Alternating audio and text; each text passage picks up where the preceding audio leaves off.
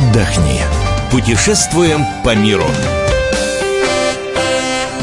Мы приветствуем всех слушателей радиостанции «Комсомольская правда». С вами Евгений Сазонов и Ольга Медведева. Мы продолжаем рассказывать о маршрутах на праздничные дни, которые выпали в этом году к 8 марта. И вот в предыдущей нашей программе мы говорили о том, где провести выходные в России. А сегодня я предлагаю рассмотреть заграничные варианты. Это в России март, начало зимы. А март в Италии – это уже настоящая весна. Дни еще не очень теплые, но очень солнечные. Уже распускаются листья, поют птицы, уже можно сидеть на открытых верандах и пить, скажем так, ароматный кофе. Ну, или что-нибудь покрепче. Сюда стоит поехать тем, кого раздражают длинные очереди, толпы туристов, что наблюдается в сезон. Одним из самых романтичных городов считается, конечно, Венеция. Туда мы сегодня и отправимся вместе с Татьяной Огневой Сальвони с обкором «Комсомольской правды» в Италии. Один из самых прекрасных э, мест в Италии, куда можно поехать на 8 марта, куда можно отвезти свою любимую женщину, это, конечно, Венеция. В марте там свежий морской воздух, там тепло, особенно когда пригревает солнышко, так э, просто может быть даже жарко, пальто снимают. Причем в этот период меньше всего туристов, потому что они в основном едут на какие-то конкретные даты или, или летом, поэтому гондольеры будут не избалованные, будут охотнее торговаться, будут снижать цены. Такая особая субкультура, которая уже эволюционирует в течение тысячи лет. А, поездка может стоить 50-100 евро, ну, в зависимости от времени и от гондольера, с которым вы будете договариваться и так далее. Обычно э, он произносит свою цену, вы говорите, нет, не подходит, спасибо, разворачивайтесь, и он э, бежит за вами и предлагает лучшую цену. Вот. Отдельно гондольер может спеть. Об этом тоже надо договориться заранее, попросить песню. Это обычно стоит 35-40 евро. Тогда он вас будет катать и петь. И это будет, конечно, совершенно э, практически фильм «Турист» с Анджелиной Джоли. Что прекрасного в Венеции? В Венеции прекрасные голуби на площади Сан-Марко. В Венеции есть прекрасный э, э, остров Мурана, куда можно съездить и купить э, подвески или украшения, или какие-то э, украшения для дома э, из волшебного совершенно стекла, которое, которому уже очень много лет – и подобного которому нет нигде в мире. Да, надо опасаться подделок, потому что китайцы научились подделывать даже буранское стекло. Оно намного легче, чем то, которое эм, делают сами муранские мастера. Поэтому нужно спрашивать сертификаты. И, как правило, настоящая вещь стоит чуть-чуть дороже. А, китайские подделки могут стоить 3-5 евро муранские вещи будут стоить э, минимум 6 евро за какую-нибудь маленькую штучку. Вот. Еще в Венеции очень много мощей православных э, святых, самых сильных, святого Георгия, Василия Великого, мощь Николая угодника и так далее. Но надо добавить, что Венеция, в принципе, может предложить любому человеку, даже самому взыскательному, самые невероятные впечатления. И даже тот, кто был там не раз, всегда найдет э, чему удивиться, просто подышать воздухом. Вот так что приятного путешествия в Венецию. Бельгия. Вот уж действительно, где шоколадная жизнь. Молочный, горький, с орехами, миндальный. Здесь более двух тысяч шоколадных магазинов. Общий объем выпускаемой продукции Бельгии – 172 тысячи тонн шоколада в год, а средний бельгиец съедает в год около 6 килограммов шоколада. Если вы хотите побаловать свою вторую половину, не сомневайтесь, берите билет в Бельгию. Подробнее об экскурсиях в этой стране расскажет Александра Кочнева, корреспондент радио «Комсомольская правда». Да, действительно, шоколад в Бельгии – это настоящий культ. И в полной мере его можно оценить в городе Брюге, который считают сладкой столицей страны. Тут находится главный шоколадный музей, в котором вам расскажут, что первая шоколадка появилась на свет совершенно случайно.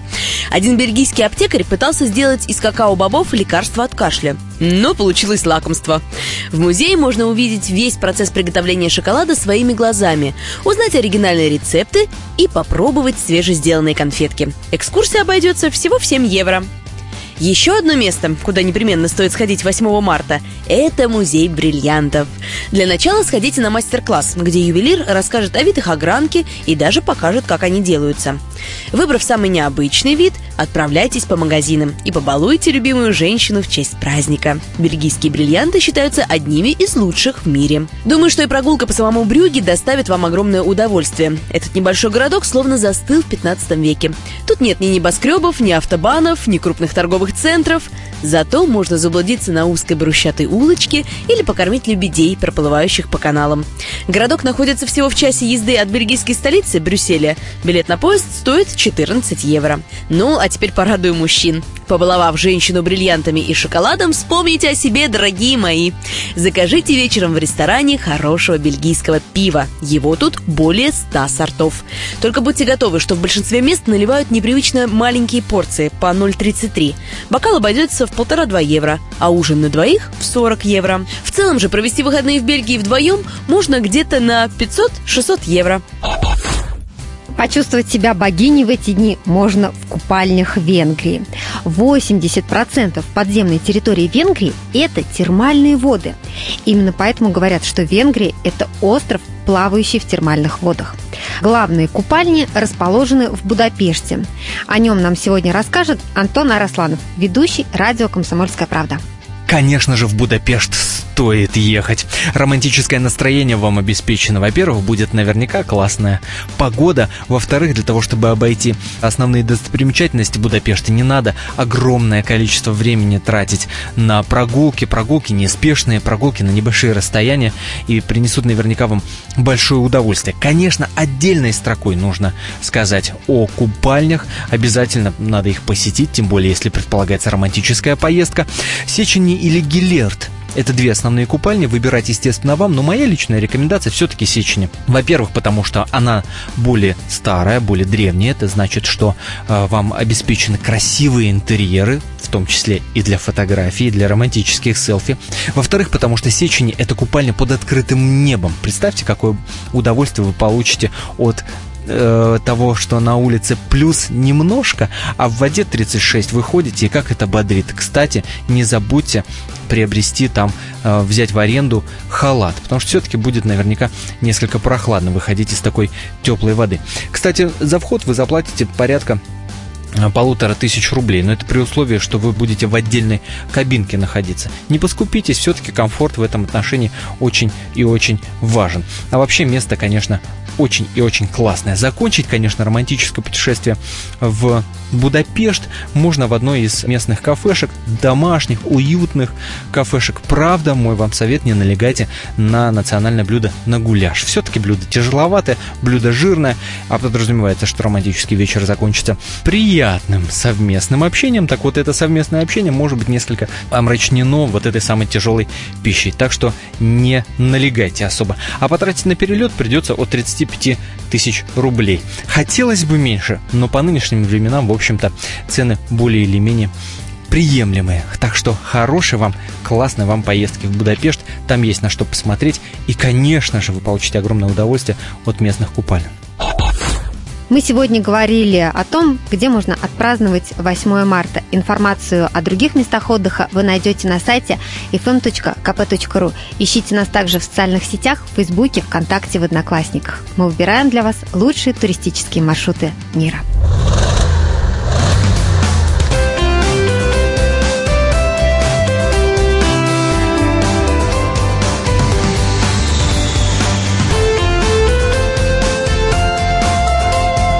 Отдохни.